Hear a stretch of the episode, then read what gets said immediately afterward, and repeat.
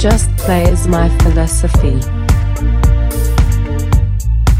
That melody. Bonjour, c'est Marc et bienvenue dans ce nouveau podcast.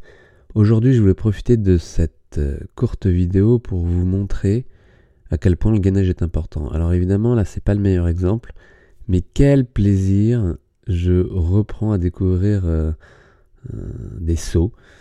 Et alors, en effet, je suis un peu en banane là, mais le gainage du bout des doigts des mains au bout des doigts des pieds, si vous n'êtes pas gainé,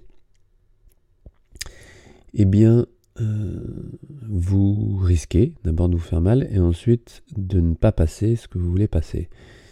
Alors évidemment, en musique, c'est un peu différent. Le gainage jusqu'au bout des doigts, c'est peut-être pas ce qu'il faut rechercher. Mais un gainage de base sur un axe vertical jusqu'au niveau des épaules. Un gainage qui ne soit pas total, en laissant une certaine mobilité, vous permettra de libérer aux extrémités les dernières articulations, les phalanges. Une loi physiologique qui a été décrite par Fick, un Australien, dans le siècle d'avant encore, d'avant, d'avant, qui décrivait que pour libérer les extrémités, il faut reporter à la racine stabilité et puissance. Et donc,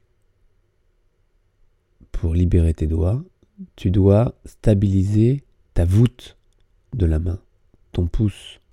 Pour libérer ta main, tu dois stabiliser ton poignet, stabiliser la racine du membre supérieur tout entier, ton épaule, plus précisément le rapport entre ton omoplate et la cage thoracique.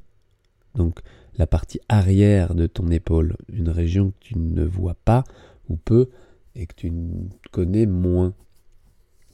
Une région que tu cherches souvent à détendre. Une région que si tu es musicien, tu vas rechercher à relâcher. Et ça, ce sont des conseils que tu as entendus depuis longtemps. Relâche tes épaules. Je l'ai assez souvent relevé et décrié parce que relâche tes épaules, relâche ton ventre, respire bas plus profondément ce sont mais des erreurs fondamentales du musicien. Relâche tes poignets, relâche tes pouces. Le relâchement n'est absolument pas un état à trouver. Une détente mentale, oui, quoi qu'il faut y rester concentré, mais cette détente peut, et ce calme surtout, peut vous amener vers cette concentration mais un relâchement physique, certainement pas. Donc oubliez tout ce qu'on vous a dit et les phrases que vous pouvez répéter sur relâche tes épaules. Mais au contraire, tenez-vous, tenez-vous, crispez-vous.